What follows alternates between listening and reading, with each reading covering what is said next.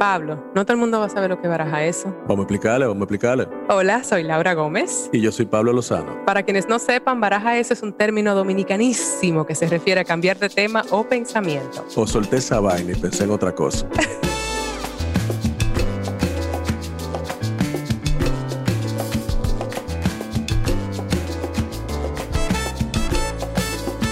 Pablo, Laura, hoy tenemos a Sinue Padilla y Sunza.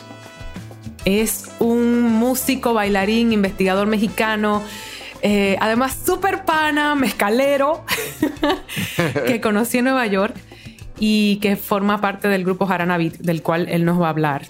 Eh, además de que él utiliza la música como símbolo de resistencia y protege mucho el indigenismo y rescata todo lo que es culturalmente conectado con la música. Claro, claro. Eh, además que ha trabajado con, con, grandes músicos, él no habla mucho de esto usualmente, pero yo lo sé por fuentes fuera, que ha trabajado con gente como Residente, Lila Downs, Ana Tuju, muchísima gente icónica de Latinoamérica que lo busca por su genialidad musical.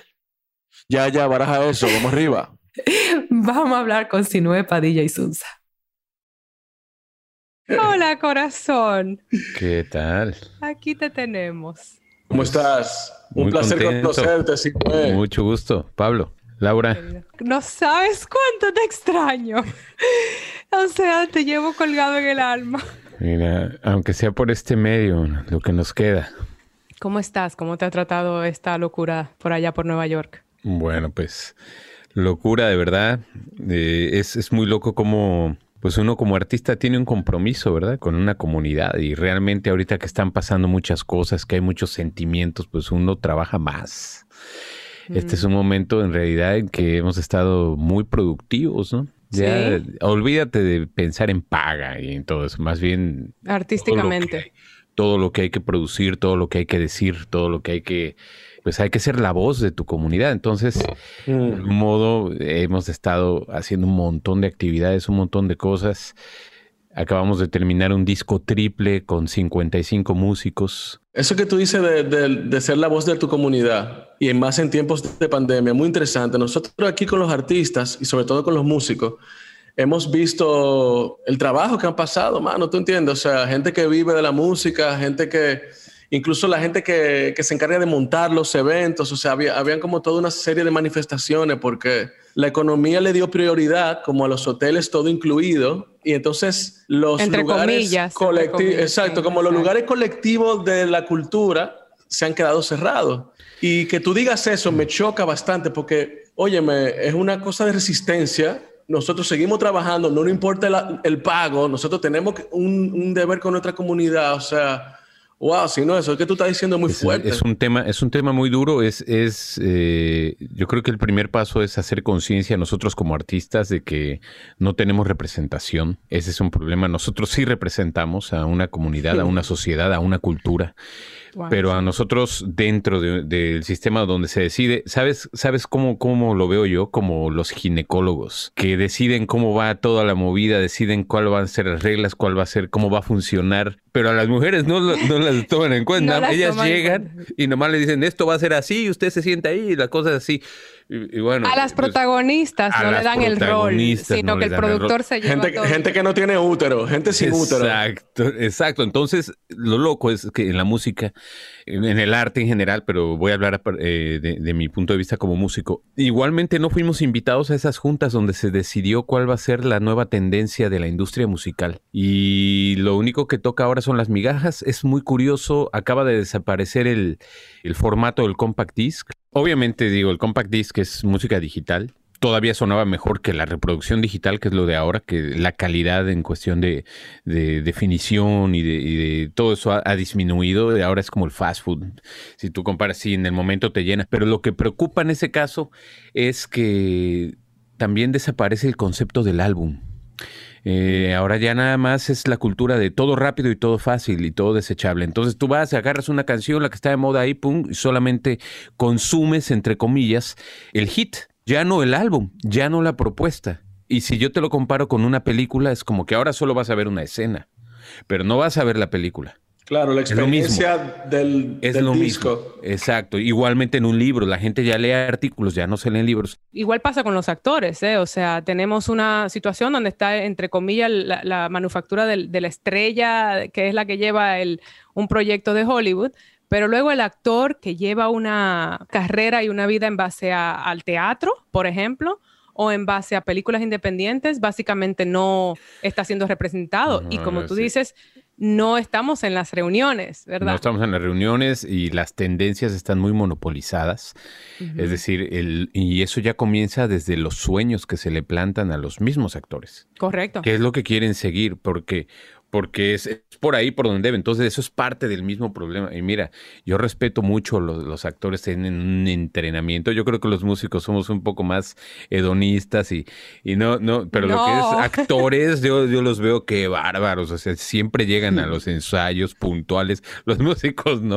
Pero en serio, ¿no? O sea, la, la disciplina y preparación que pide para ser un actor profesional. Por lo menos el formado en teatro, una porque no sé si siempre, no sé si Claro. siempre es el caso, si no es, pero sí, entiendo, lo- el, el oficio de actor, sí, demanda. Es, es muy difícil, me ha tocado verlo. o sea, no sé, como músico creo que la gente te llama para que tú hagas lo que tú haces. Y como actor, siempre el actor quiere como moldearse a hacer lo que se pueda para salir.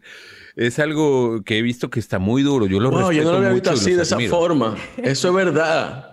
Y el actor se somete como a una serie de, de procesos de selección que son muy denigrantes. Y el Total. músico, es verdad, es verdad que al músico lo llaman en esencia como que el músico va construyendo como esa persona, esa personalidad que, que luego te caracteriza dentro de tu camino, ¿no? Eso es verdad, yo nunca lo había visto así, sino de tú, tú eres muy Es, sensible, mano. es- es que me ha tocado estar en audiciones cuando, pues a veces me ha tocado ser director musical y he estado en audiciones en ciertas, para ciertas obras, ¿no? Y, y he visto ese maltrato al actor, pero, o sea, ellos están, se aprenden sus líneas, llegan con un headshot impreso en buena calidad que les costó una pasta y a la hora de la hora llegan y ya dejan todo, ponen su mejor cara, pum, pum.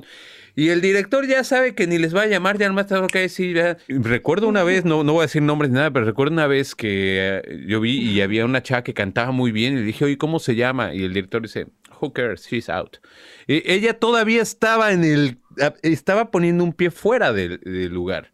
Y luego esa foto a la basura. Zoom. Me encanta que menciones esto, porque eh, yo no, no lo, bueno, por supuesto, lo- no solamente lo he vivido, lo sigo viviendo, aún dentro de la, dentro del trayecto se supone en otro peldaño, se supone. Y sí lo estoy, pero al mismo tiempo lo sufres en diferentes maneras. Sin embargo, debo decir que lo que sí tenemos es cuando encontramos personas con tus cualidades, como tú y yo colaboramos juntos en un proyecto, y fue una cosa muy hermosa. Yo sí sigo pensando que donde hay, es irónico lamentablemente, que donde hay menos dinero, Hmm. es donde hay más corazón. Eso y, sí y al mismo tiempo pienso que es una tristeza que el artista no sea recompensado como debe ser. O sea que no creo que sea lo justo. Yo creo que el aclaro. problema, yo creo que el problema lo tiene el dinero, no los artistas. Yo creo que el dinero es un concepto que, que no tiene sentido a, a un nivel tal que la sensibilidad no lo reconoce. Y entonces hay como una incompatibilidad, ¿tú entiendes? O sea, hay una vaina ahí. Tienes toda la razón, Pablo. La cosa es que el artista tiene otras recompensas. Creo que lo que nos motiva realmente a hacer lo que somos no es el dinero. Entonces, o bueno, en la mayoría de los casos, supongo, en el- Claro, en el claro. auténtico artista. Pero eh, ahí está el problema, que uno nos preocupa y volvemos a lo que a lo que íbamos en el inicio. Entonces, Uno no es invitado a esas juntas donde se decide cómo se va a pagar. Tampoco le interesa a uno. O sea, nosotros ya terminamos este disco en el que invertimos miles y miles y miles y miles de dólares. Ok. Y no van a regresar. Pero una vez que ya lo ves ahí enfrente, te sientes pagado. Una vez que viste que se fue, una vez que ves que la gente se conectó con eso, aunque no lo hayan comprado, te sientes pagado. Y ya lo que quieres es hacer otro disco. Claro, y eso Y no, a la no- vez, No a la te vez, das a la labor de todavía, pero es que nos toca y también tenemos que decir, ok, abran los ojos también, abramos los ojos, porque si tú no lo haces, alguien nadie lo va a hacer. Sí, sí, sí. Alguien sí lo va a hacer por Sí. ti, pero no te va a dar la lana. Y no la persona que lo, que lo sudó ni que se lo merece. Eso sí, Exacto. eso es así. Entonces, es- decíamos, ¿a qué es lo que nos toca? Por ejemplo, a los músicos ahora. eh, mira, este es el momento en la historia de la música donde las disqueras las casas, los sellos discográficos están ganando más de toda la historia de la música en la humanidad. Este es el momento donde están ganando más dinero. Y, este donde es el menos momento donde nosotros estamos, eh, claro, Menos recibiendo. menos. ¿Y eso por qué? Porque también nosotros luego somos medio románticos. Ah, no, es que yo solo creo, yo, yo solo produzco, yo solo. Pues sí, pero ni modo, güey, nos toca tratar de acompañar ese trabajo que, ya, sí, que ya hiciste. Acompáñalo hasta que lo pongas tú donde, donde crees que, que va a ser justo, aunque sea una, una paga. Y es duro y, y es todo un polémico, incluso un tema polémico, porque para eso hay alguien que se dedica a eso, sí, pero infelizmente. Eh, ese es como el príncipe azul de todos los músicos, el productor que te va. Eso no existe. Eso ya... Ujú. E- existen en minorías. Pablo es productor y es muy bueno porque es un porque además es cineasta. Ah, es bueno, artista. Pablo, yo quiero. Pero, pero es, que, es que los músicos tenemos un, un príncipe azul que es el productor de antes que llegaba y apostaba Claro. por Que proyecto es el y que metía es. dinero y metía dinero y te llevaba y conocía y tú nomás te dedicabas a tocar y él te llevaba de tour. Ese productor de antes, que era el manager, era el productor, era el booking agent, era el PR, eran todas las posiciones en las que ahora se dividió ese productor de antes, ya no existe. Ahora cada uno estudia su parte. No sé si, si Pablo en, en esa experiencia. Sí, también- claro, yo estoy completamente de acuerdo contigo. Yo, eh, las discusiones que hemos tenido internacionalmente, lo que hacemos cine así, que, que ya no se llama art house, porque ya art house es un término despectivo dentro de la industria, se ha convertido en algo que al parecer eh, la gente piensa que el cine art house no tiene público, lo cual yo no estoy de acuerdo, pero bueno, es otra discusión. Hemos estado hablando de eso, cómo el cineasta hoy, de cine así como independiente, pequeñito, de, de bajo presupuesto, es al mismo tiempo productor, al mismo tiempo director, al mismo tiempo editor, guionista. O sea, ha tenido que fluir entre todas estas funciones. Yo mismo comencé a producir porque había una escasez de personas que, no, que, que produjeran y yo tuve que empezar a hacer las pelis de mis amigos. Entonces, imagínate, o sea, eso de ya el productor este enorme que viene con todo el dinero y que te va a resolver la vida, eso ya no es así, por lo menos en el tipo de arte que nosotros hacemos, que es un arte que está ligado a la vulnerabilidad y a lo íntimo personal nuestro. Porque claro, el arte industrial tiene otra cosa, eh, tiene otros mecanismos, es más impersonal y, y- y es una maquinaria, pero el nuestro, eh, imagínate, eh, y está impulsado ahora por El unas nuestro Es un cosas... organismo. Es un organismo, exacto. Y ven acá, tú, tú hablas de, de la música de antes como si tú fueras un viejo, si no es... ¿Cuántos años Él, tú él tienes? es un, él es un alma añeja, es Claro, un hombre eres- joven de alma añeja. Sí, sí. De Yo otros tengo- siglos, yo Tengo diría. 43 años, pero. Ah, te siempre ves más joven, claro. Siempre identificado con música más. Bueno, de si otras no épocas. es, de- Y aprovechemos... allá atrás, mira, ahí hay una cítara, ahí hay... ¿Cómo que se llama ese Ah, instrumento no. de Marruecos? Sí, no, no. la- bueno, eso de allá es un bárlama. Ajá. es un engoni, que es como el abuelito de la cora, y la cora es el Mm. abuelito del arpa. Esto de aquí es una leona. Ese de allá, este que estoy tocando aquí, ese es un gambri. Déjame aprovechar este momento para traer a colación que tú construyes instrumentos. O sea, tú eres, vamos a ver un, un poquito de biografía. Tú eres musicólogo, aparte de, de músico. Ujú. Eres maestro de música, eres director artístico. Estuvimos en una obra juntos donde me hiciste cantar. Hablando de que el actor se desdobla y busca manera de entrar en personaje. Me hiciste cantar, Sinue. Oh, sí, me Eh, acuerdo. y además construyes instrumentos musicales. Háblanos un poquito de cómo iniciaste en este trayecto musical. ¿Cómo llegué hasta hacer instrumentos? Bueno, primeramente creo que le debo eso a, a que he tenido mucha suerte en, en la vida de conocer gente brillante. Tenido mucha suerte de conocer gente buena. Se han aparecido un montón de ángeles por ahí que siempre me han enseñado algo. De chico, yo me acuerdo, o sea, yo crecí eh, en una escuela de danza. Mi madre es coreógrafa, bailarina y, y, pues ahí siempre estaban los músicos eh, Claro. musicalizando y, y siempre en la casa hubo cierta actividad artística, en la casa de, de- de mi madre por, por eso, pero también en la casa de mi abuelo, mi abuelo, él construía también y hacía, justo acabo de regresar de México y me traje esto, que esto es un recuerdo de mi abuelo, de una técnica que hace la cultura purépecha de, de Michoacán. Y ellos pescan como mariposa. Entonces tienen unas redes que son como alas de mariposa y van como en un kayak. Y se tiran así como, como que se Claro, se tiran de lado. Se tiran de lado, entonces una de las Wow. alas de mariposa pesca y luego van para el otro y se van así como... Es, es una pesca muy interesante. Entonces mi, mi abuelo lo que hacía era, entre otras cosas, bueno, él hacía, hacía marionetas y, y hacían títeres, pero O sea, que viene en el ADN, lo tuyo viene Qué chulería. él, él con los tornillos y yo le ayudaba así a ordenar los tornillos para hacer como las manitas, las cabezas. Y ahora, ahora fui a casa de mi abuela, vengo regresando hace casi dos semanas y me encontré esto y se lo pedí a mi abuela que tiene 95 años, según yo me iba a despedir de ella y resulta que Ay. estaba... Es ro- Sí, re- no, regia. sí, Como un trinquete. Así Yo le decimos fui- aquí. Sí, o sea, yo me fui espantado porque no, ya se va mi abuelita. Que además nacimos el 9 de mayo los dos, ¿no? Entonces, Wow. bien. Taurinos. dos del 9 de- sí. Y eran- hemos- siempre fuimos muy conectados. Entonces ya me dio esto. Entonces, este abuelo, él me enseñó algunas canciones de niño. Él me estaba dando como una instrucción musical sin yo saberlo. Me decía, a ver, tenor, bajo. Y le- hacíamos juegos así de, de- ¿sabes? Y, varias canciones que, que él me enseñaba como a, a cantar. Y pues sí, en casa de mi abuelo él era muy bohemio, tocaba el trío, los requintos así de, de- de canciones de tríos, ¿no? De boleros y... Pero una cosa que a mí me fascina, o sea, cuando yo te conocí, si no es, que no sé si yo creo te lo decía todo el tiempo, es que yo abeaba con tu conocimiento de la historia musical, de la historia además indígena de tu, de tu país y de otros países con los que, muchas comunidades con las que trabajas. Yo flipaba, como dicen los españoles, con todo esto. Me encanta que está esa parte de tu abuelo. Tú te criaste en México, vamos a... a- Me crié a- en, eh, sí, en la Ciudad de México. ¿Y, tenías conexión ya con, con allá con comunidades indígenas o eso vino más La- adelante? mira, todo mexicano tiene conexión con las comunidades indígenas. A lo mejor algunos no lo quieren ver.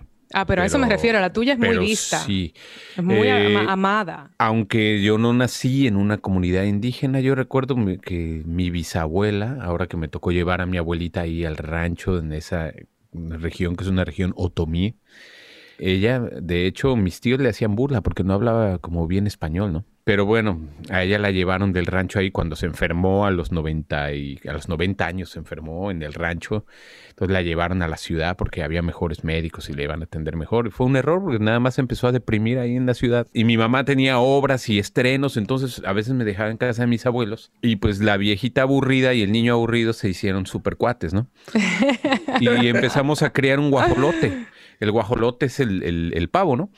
Y pues sí, le dieron a crear un pavo. No sabía yo que pues, el pavo no lo íbamos a comer, pero pues el pavo era nuestra mascota. Y, y le dábamos su maicito quebrado. Y, y- y ella me decía: Este pavo necesita ir a la naturaleza, porque ella necesitaba ir a la naturaleza. Entonces yo también.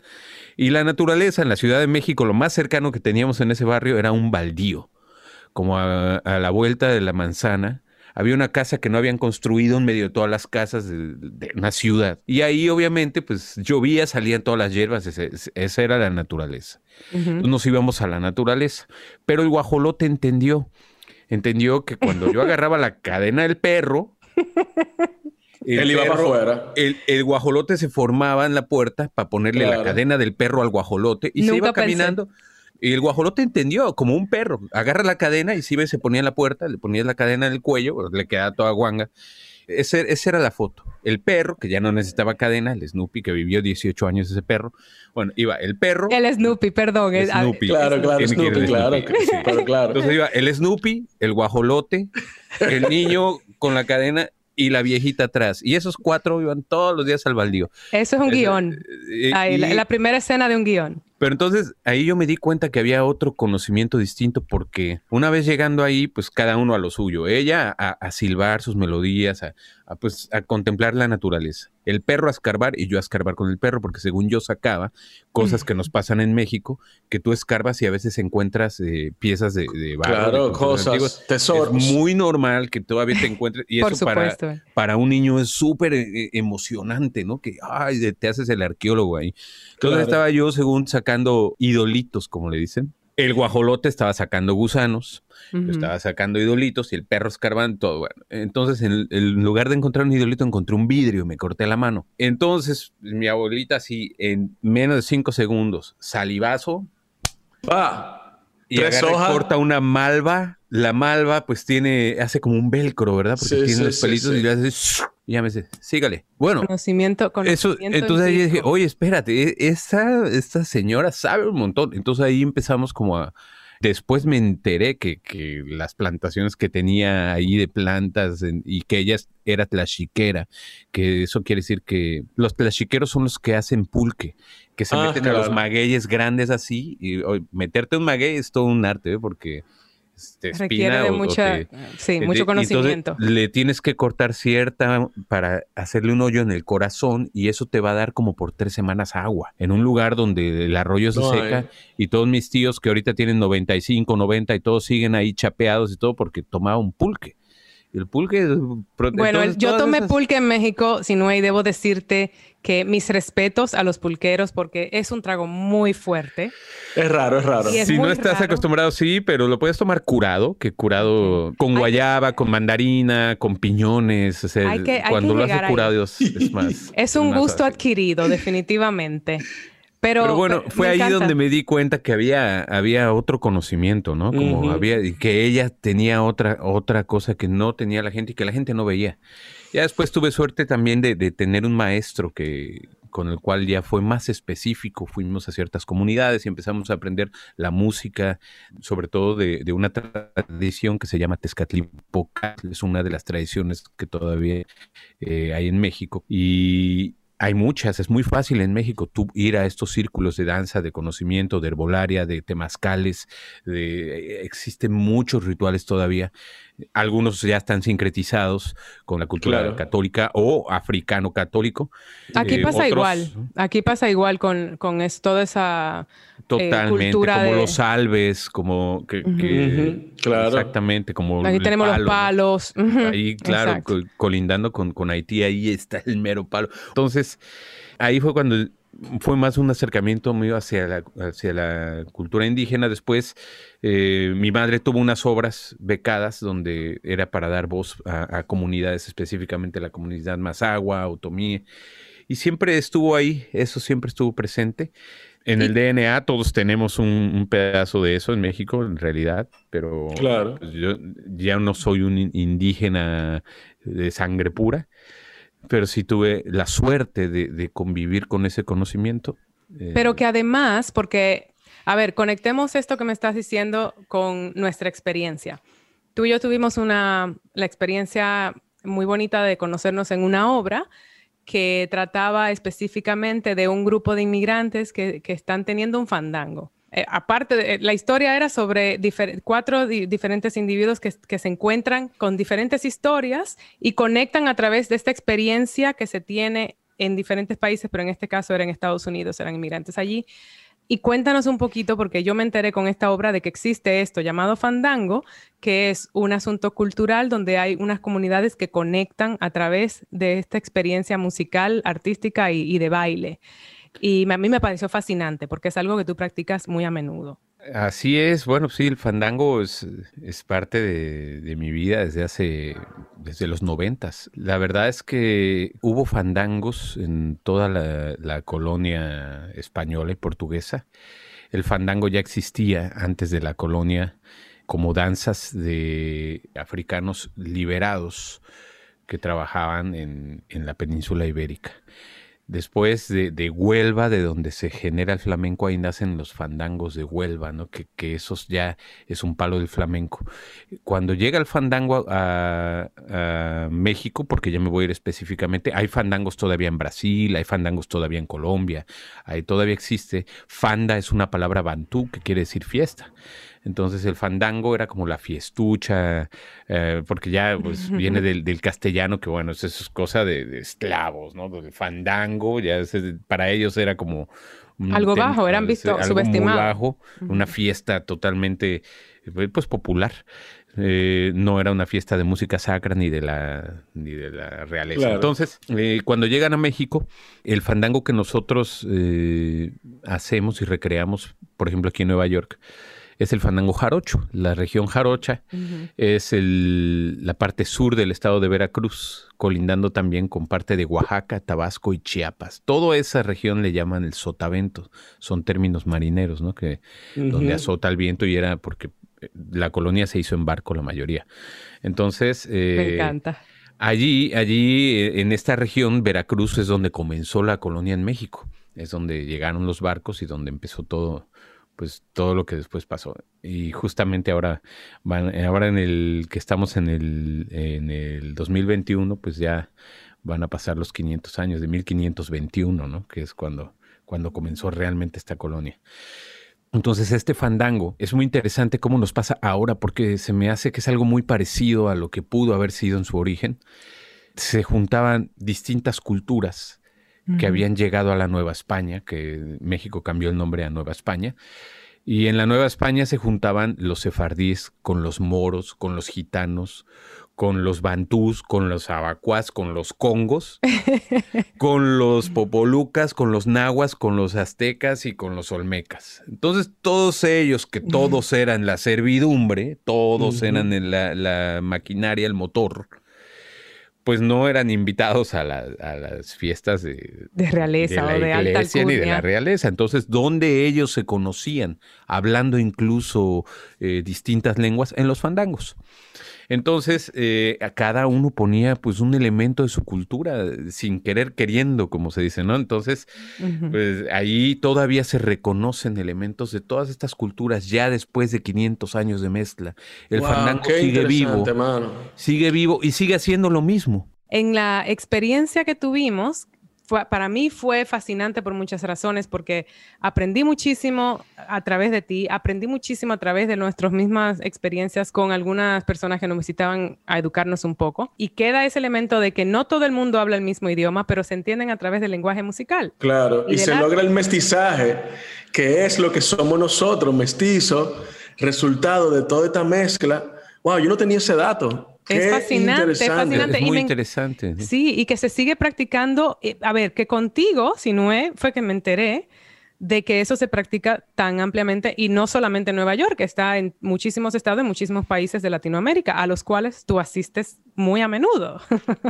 Y los temas de los fandangos son sociales. ¿Cómo, cómo, de qué se habla en esa música? Los fandangos, sí, e, es, social. Hay ciertas celebraciones que llevan fandango. Justamente la más importante de ellas es el 2 de febrero, que es la fiesta de la Candelaria. Eh, ahí es en, la ciudad de Tlacotalpan, Veracruz, es donde durante tres días se hace fandango en distintas esquinas. Tú lo ves en todos lados, es, el, la mera celebración. Eh, el fandango, fíjate que este año ya también... Eh, evoluciona con la realidad. Y hemos estado haciendo videos de fandango así, cada uno de su casa, contestándole al otro, este, zapateando, uno editando para que queden los zapateados juntos. Bueno. Ah, claro, Pablillo, tú preguntas, cada quien va contando un poco de su historia y la otra persona le responde con su propia experiencia. Le responde, claro, exacto. Que, que, sepa, que eso, de ahí viene el hip hop. O sea, es una vaina. el fandango es el, papá de, la cultura. que tiene mucho que ver. Sí, tiene mucho que ver también con, con voz de pueblo y representación y resistencia, ¿no? ¿Por qué? Porque resistencia es que todas estas culturas no se dejaron comer, sino que llegaron a aportar, a nutrir una nueva cultura colectiva. Como ahora. Ahora venimos para acá a qué? A ofrecerlo, a ofrecer el fandango, a sembrarlo. El fandango ahora sale acá y ya cuenta nuevas historias, pero te da ese contenedor de, expresión y de voz de identidad de la gente, decir, bueno, no me dejo comer con un sistema que influye ideológicamente a todo el mundo, sino que también resisto, es resistencia. También es voz, ¿por qué? Porque hay canciones como la primera canción de protesta, que es La Bamba, de 1683. Y era una canción de protesta del pueblo de, de Veracruz hacia el rey de España, ¿no? Porque los piratas... Me estoy, me estoy, me estoy desayunando. Sí, claro. Eh, eh, explica, explícanos un poco si no es... No tenía idea. Yo, para bailar la bamba, esa bamba. esa bamba.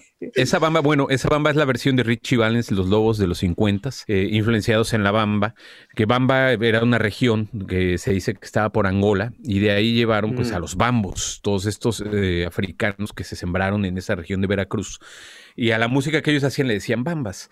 Cuando los piratas, porque pues muchos barcos salían todos los días llenos de oro del puerto de Veracruz al puerto de Cádiz, entonces, obviamente, pues los, vecinos celosos de España, porque España pasó de ser el más pobre a ser el más rico en, nada. en nada. Y después otra vez de vuelta. Sí, y, bueno, es que la, historia da, vueltas. Entonces, contrataron gente para quedarse con los barcos, ¿no? Entonces, los piratas, una vez que tenían el, motín, decían yo que se lo voy a dar al rey, o sea, mejor me quedo con este barco lleno de oro.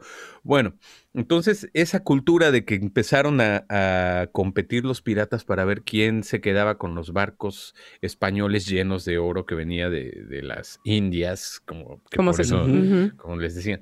Entonces, eh, pues llegaron al Caribe y no eran really nice guys as Johnny Depp, ¿no? Eran, este, los piratas, pues eran... Eran, corsarios, era realmente, era, sí. Llegaban, quemaban pueblo, violaban mujeres, hacían todo y saqueaban. Entonces en Veracruz, pues ya eran como clientes, ¿no? Siempre llegaban los piratas a Veracruz. Y el pueblo de Veracruz, la ciudad, estaban así como, pues aquí, ¿qué? no, hay, no hay protección ninguna, ¿no? Nada más se llevan el oro, pero no, aquí nos llegan los piratas y...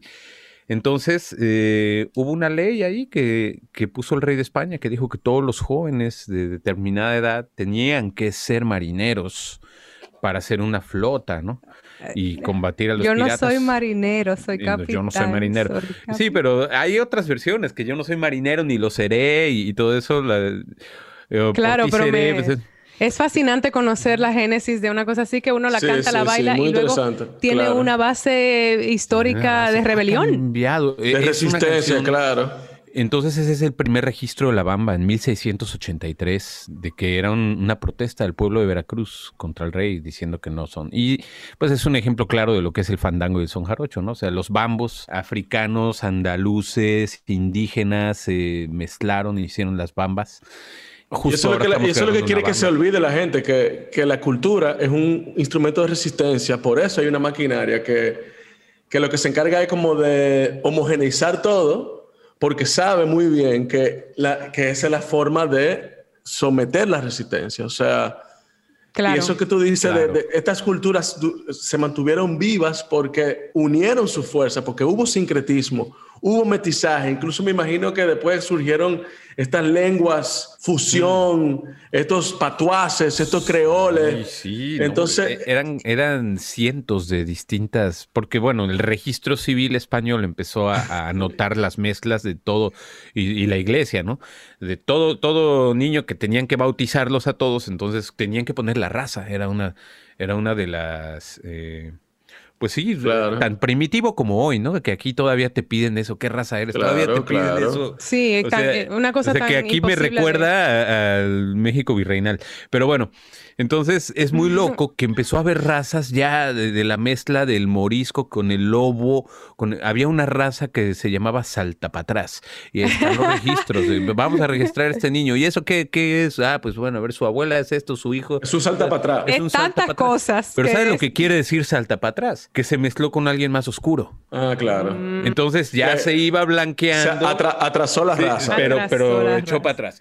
Eso, o hay razas, hay una raza que se llama Tente en el aire, había una raza que se llamaba No te entiendo, literalmente, era No te entiendo. Y así decían los papeles del niño de raza. No sé, ustedes nos superaron a nosotros los caribeños casi. Yo pensaba que aquí había, aquí se encontraba cada cosa, pero. había muchos. De hecho, a mí me dicen el chino en México, mi familia, me dice el chino todavía y no es por no es por los chinos de China es porque chino es una de las de las eh, razas que se generaron de los moriscos y tenía el pelo chino en México por eso decimos tienes pelo chino. Ah el pelo chino en, México es rizado que aquí es, al revés aquí es lacio. En el Caribe es lacio porque los asiáticos tienen usualmente los pelo lacio. chinos tiene claro tiene totalmente lógica y es por eso que México es el único país que, que dice chino el pelo chino. sí habrá que buscar la génesis que seguro hay una cosa interesante detrás lo, de eso. Lo hay. Es una, es una raza, es una de estas mezclas que ah, es morisco con lobo. Es una cosa así de. Ah, listo, listo. Lobo era otra raza, entonces imagínate. ¿Y este qué es? Lobo. entonces era, era morisco con lobo. Como tú, como tú sabes, todo, todas estas historias de nuestros orígenes o, de humanas están directamente ligadas con la música. O sea, es increíble cómo nosotros somos vibraciones, somos, somos sonidos. O sea, al final del día tú eres musicólogo, pero tú, tú, tú lo que has estado estudiando en la vida, o sea, la, la, existencia a través de comprender estos procesos musicales. O sea, en, en, 15 minutos tú no estás fundiendo a nosotros. O sea, tú estás ahora mismo. es, que está íntimamente ligado. Yo creo que en realidad, pues la música o cualquier manifestación es una lectura de algo. Lo que sí, bueno, yo soy muy curioso, pero yo creo que hay que pensar cuál es la información que no querían que supiéramos. O sea, porque la historia siempre la escribe alguien conveniencia. El opresor, claro. A mí me encanta eso que tú estás diciendo, Pablo, porque fue exactamente la sensación que yo tuve con, con Sinue cuando lo conocí, que era un historiador eh, y un antropólogo. Y, lo sigues, nos acabas de demostrar ahora con una leccioncita de, historia que le claro. Pero luego, no solo estás en esa vertiente, tú has estado en, mucha, en muchas colaboraciones musicales con grandes artistas establecidos como, entre comillas, digamos, estrellas que ha logrado sobresalir lo que el mercado representa como tal, a pesar de que para mí son la misma. Tú, tienes una línea que es que gravitas hacia personas que tienen esta autenticidad en su trabajo. Y mencionanos un poquito de, eso, porque a mí me, causa fascinación las personas con que has trabajado. Bueno, yo, yo toco trabajo, por ejemplo, con Lila Downs, que ella pues es una... Qué delicia. Una también eh, gran imagen que representa muchas cosas del canto, ya no solo de México, sino una voz de Latinoamérica. Lo es. Y pues me siento identificado con eso. Y yo creo que un ejemplo de eso sería este último disco de Haranabit, que se llama Vibración por Simpatía. Este disco que, con el cual hablaba hace un momento, que tiene 55 músicos, justamente es el encuentro, es como un fandango sonoro, donde durante siete años, cuando comenzamos a organizar los encuentros de jaraneros y fandangueros aquí en Nueva York, traíamos maestros de las comunidades de allá de México, ¿no? De, eh, a, dar talleres, a participar. Obviamente cada vez que venían, pues yo los grababa con Jaranavid, decía, bueno, pues hagamos una colaboración. Y lo mismo eran estos maestros que venían de allá con sus contemporáneos de otros eh, folclores primos de acá, de afrocolombiano, afroperuano, de, de varios países de, Latinoamérica, que lo mismo con músicos encontrados en el subway, que también tienen algo, que lo mismo con ganadores del Grammy. Entonces, todos en igual importancia. Correcto. Aportaron como en un fandango su elemento, con la misma idea que era cómo se recrea en un lugar como el sur del Bronx, cómo se recrea las raíces afroamerindias latinoamericanas hoy en día, porque ya se planta la semilla otra vez acá. Y ya cuando salen los frutos de esas semillas, ya salen también hablando de las nuevas historias. Y ese es el tema de estudio de nosotros. Muchos músicos, pues sí, grabó Ana Tijoux, por ejemplo, con nosotros mm. también. Anita, una querida Anita, amiga. Anita es, una, grande representante del canto de protesta latinoamericano a través de claro. Yo era fan de ella con Maquisa. Yo me acuerdo que yo era un niño, yo veía Maquisa, mano. a mí Anita me encantaba. Grande. Yo conocí a Anita recién, o sea, su música en la última década, no, y, y, no conocía al grupo musical. Pablo me iluminó en ese sentido. Yo no sabía que ella tenía una banda. Sí, Maquisa, Maquisa, mi hermano, ellos. La tenemos en agenda para conversar con ella. Hoy, bueno, manden muchos saludos. Le diré, le diré. Y, justamente en la misma canción, Mariana Carrizo, que es otra grande que conocimos, Mariana Carrizo es una de las máximas representantes del canto indígena hoy en día de este continente. Es una mujer eh, muy fuerte, activista de su comunidad, no solamente, aunque es muy famosa y viaja por todo el mundo, pues ella está bien comprometida en su tradición, en seguir renovándola, en seguir eh, transmitiéndola a la gente joven. Que casi todo el que, el casi todo el que trabaja desde esa, desde ese lugar artísticamente está conectado con el activismo. No necesariamente de una manera u otra estamos activos, en mayor o menor medida. Es, que ese es el activismo realmente. La verdad. Es, si tú estás produciendo y haciendo algo consciente, socialmente, correcto. Eres activista. y si tú te incómodo, que estamos incómodos todito, como quieras, si estamos despiertos. eso, te lleva a, a tu actividad en el mejor, en el mejor de los casos. Porque a veces, a veces hay gente que no se incomoda porque ya fue educada para no incomodar. Eso, eso es verdad. No cuestiones. ¿Por qué? Porque si estás incómodo, pues come palomitas y cambia del canal y ya. Es como en parte de... Y porque, y, porque hay una, hay una forma, yo creo que, que es como una búsqueda que incluso las personas que estamos quizá con ese ímpetu y con esa rabia tenemos que un poco bajarle para poder subsistir en este mundo, como dice Pablo, en esta mentira en que vivimos. Y el arte nos da eso, es como una manera de encontrar un lenguaje con el cual mantener mantenerse activo, pero y ser parte de una conversación importante y al mismo tiempo alimentar el alma, porque, porque igual la rabia nos puede destruir y, ganan ellos. Y amargar, exacto. No, no, uno no puede amargarse, no tiene que ser feliz. Nuestro deber es ser la meta, la gran meta. Tienes toda la razón, porque realmente el arte sí es esa ventana al alma. Y es directo, y con el arte no se miente. Con el arte no se miente. Entonces, si tú quieres ir a la verdad, Ahí está. Y obviamente, eh, pues ahí te das cuenta si era arte o no era arte también. Es cierto. Pero tienes toda la razón, justamente ahí tienes la oportunidad. Y también por eso, pues muchos tipos de, de cultura no quieren que uno acceda a eso, sino darte otra vez lo fácil. Te dan lo fácil, te dan lo establecido te da lo que esperas, casi que ya te sabes la receta, como las películas, ¿no? Que, ya es una receta. Y coño, esa receta se ha venido refriendo en el mismo aceite por ya cuánto tiempo. y cada día sabe menos. La pero, pero la, gente, la quiere, o nos condiciona. Eso, eso, eso. Porque siento que la quieren porque no hay otra cosa, pero en el momento en que le brindas. le, han enseñado, le han enseñado lo que tú dijiste, swipe left, o sea, evadir, pero es, un, es una evasión corta, muy efímera, porque se acaba la película y yo vuelvo de nuevo a tener ese ruido en mi cabeza que no, no me deja estar conmigo mismo sin embargo, quizá si, si hubiese como un contacto con algo un poquitico más incómodo y profundo, quizá yo pudiese sanar ese ruido o entenderlo o poder observar sin juzgarlo y, y, ser feliz. Y, ¿tú sabes? Es que nos han sembrado un miedo hacia esa valentía. Nosotros por naturaleza somos valientes. De niños, los niños son valientes, pero no tienen miedo, ¿sabes? Entonces, pero hay que ser valiente para confrontarse y decir, espérate o sea, espérate. Yo sí quiero pensar, yo sí quiero saber, yo sí tengo preguntas, yo sí quiero cuestionar.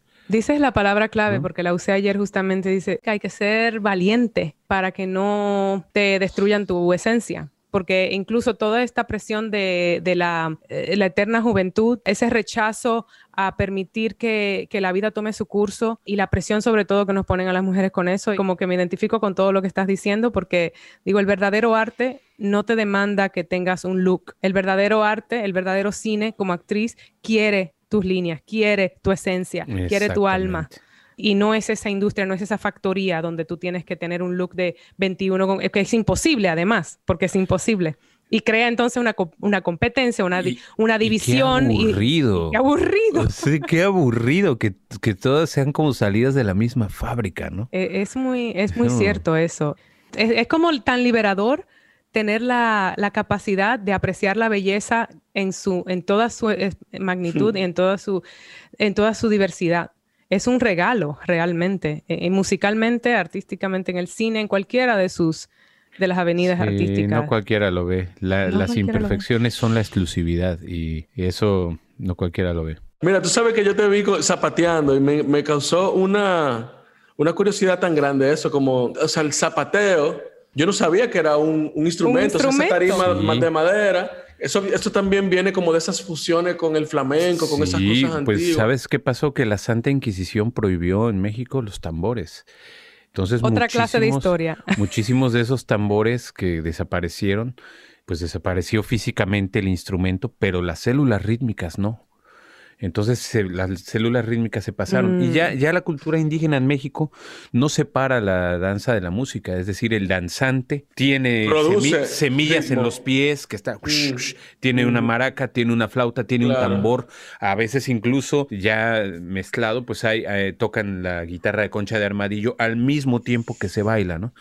Entonces ya era una cultura que no separaba danza y música. Y además llegaron los andaluces que venían de la influencia hindú, ¿no? De, claro, claro. Ahora esa, esa, área pertenece a Pakistán, pero originalmente esa influencia de esa raíz gitana que del Catacali llegó el zapateo Del desierto, sí, sí, sí. Ah, espera, que eh, si no está buscando un instrumento ahora frente a nuestros ojos. Ah, nos está mírala ahí, mírala ahí.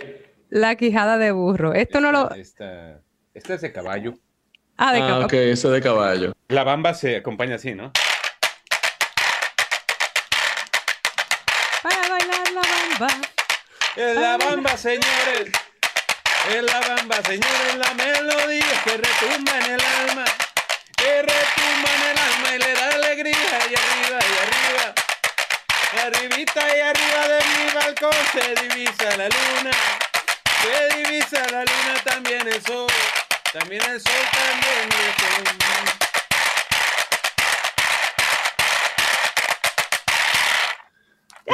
Sí, mano, tiene power, eso tiene power, papá. Sí, es muy divertida de tocar. ¡Qué maravilla! Sí, sí. Y esa cosa del 6x8 también es, es- es interesante porque es que es, una, es, un, es un tempo como ritual. Como Son un ritual. tiempos- son- dentro de la, de la música, los ritmos del 6x8 son los más ancestrales porque pues viene directamente del corazón. Si te das cuenta, el corazón la mayoría del tiempo es ternario, ¿no? Oye, de toma sangre, expulsa sangre y descansa. Mm. Esa es la lección que tenemos nosotros que tomar. O sea, trabaja todo y descansa, ¿no? Y descansa. Pero, si, o sea, si tú te das cuenta, tú escuchas.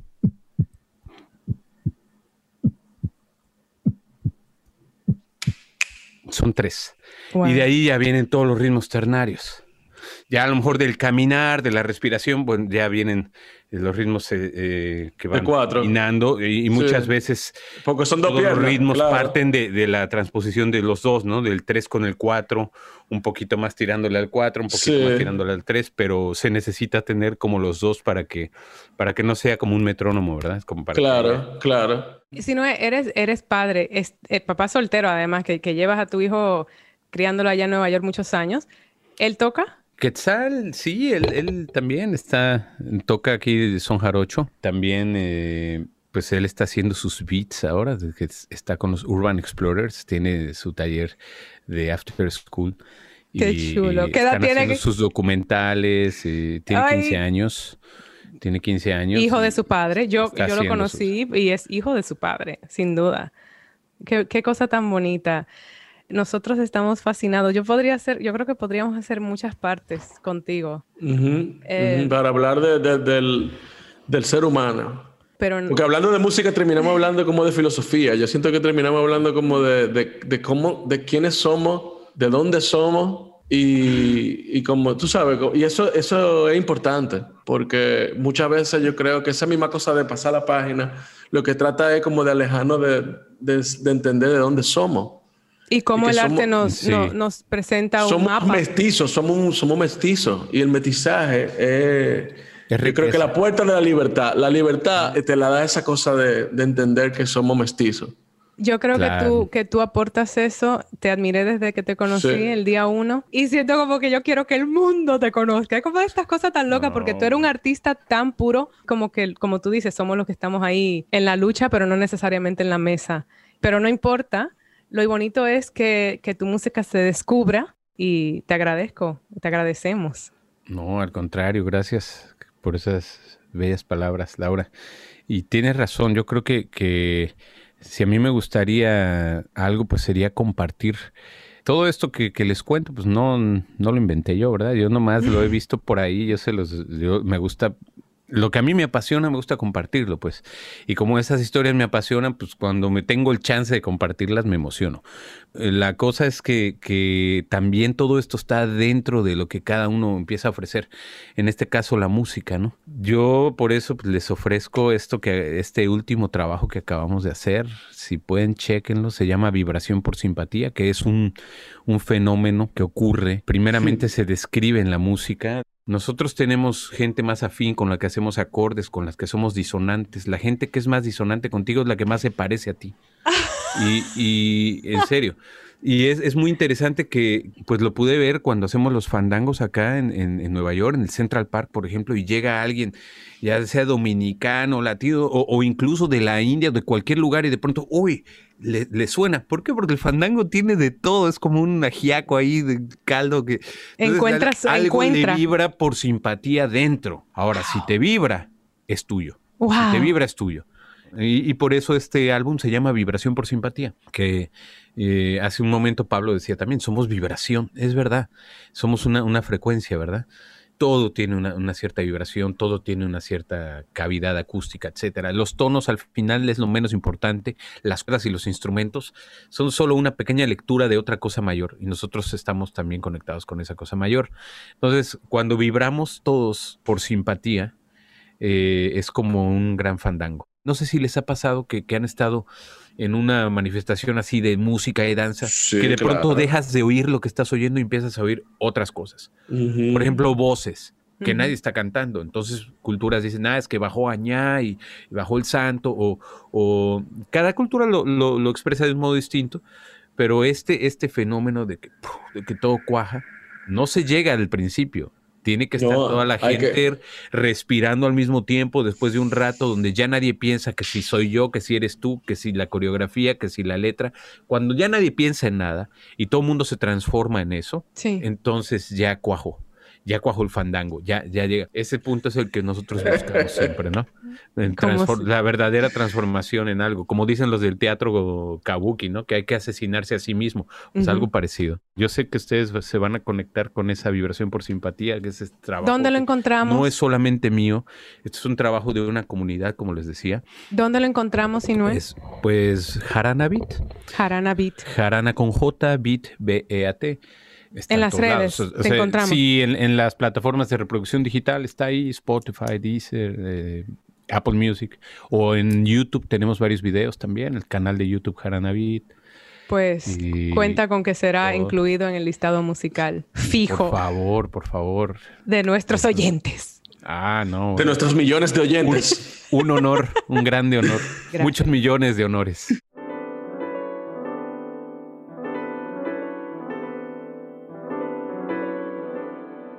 Ay, Dios mío. Gracias, Laura. Otra vez eh, por presentarme gente increíble. Yo creo que la clave es seguir conociendo jóvenes que, que, que respeten tanto a sus mayores, como habla Sinue de los viejitos, que estén tan conectados como él. Tú sabes que a pesar de tener como un background urbano, ve la importancia de volver a la tierra, de volver a sus raíces indígenas. Total. Yo creo que eso es un fenómeno que, que se está expandiendo por toda Latinoamérica. Si no es una prueba de eso, es, un, aparte de ser un genio, tú sabes, de, ser un hombre así como tan polifacético. Sumamente es una prueba de, dentro de, que hay como ese, ese retorno a las raíces tan importante. Y la verdad que a mí me dio mucho orgullo. O sea, yo también como que dentro de mi vida también busco eso, busco tú sabes, el respeto a mis mayores, he tenido un camino espiritual así como que me ha llevado a, a conectarme, ¿verdad?, con las raíces indígenas y africanas de, de, mis antepasados. Así que, wow, mano, qué viaje, qué viaje el de la música, cuando se puso a tocar así, No, no, no, no, increíble, mano. Fue un gran honor tenerlo acá y la verdad es que lo quiero muchísimo como amigo, pero lo, admiro y respeto un montón como artista. Así que qué bueno, qué bueno que pudiste conocerlo. Me hacía mucha ilusión. Escuchen Baraja Eso en cualquier plataforma donde escuchen podcast. Y suscríbanse en Spotify, califíquennos, déjennos reseñas en Apple Podcast y compartan y síganos en nuestras redes sociales. Arroba Baraja Eso Podcast, arroba bj.lozano y arroba ms Laura Gómez. Baraja Eso es una producción de Sonoro. La producción es de Carmen Graterol, Mariana Coronel y Laura Gómez. Productoras asociadas Fernanda Estrada y Evelyn Uribe. Música original de Stu Mindeman. Los ingenieros fueron Manuel Parra, Daniel Padilla, Karina Riverol y Reinaldo Infante.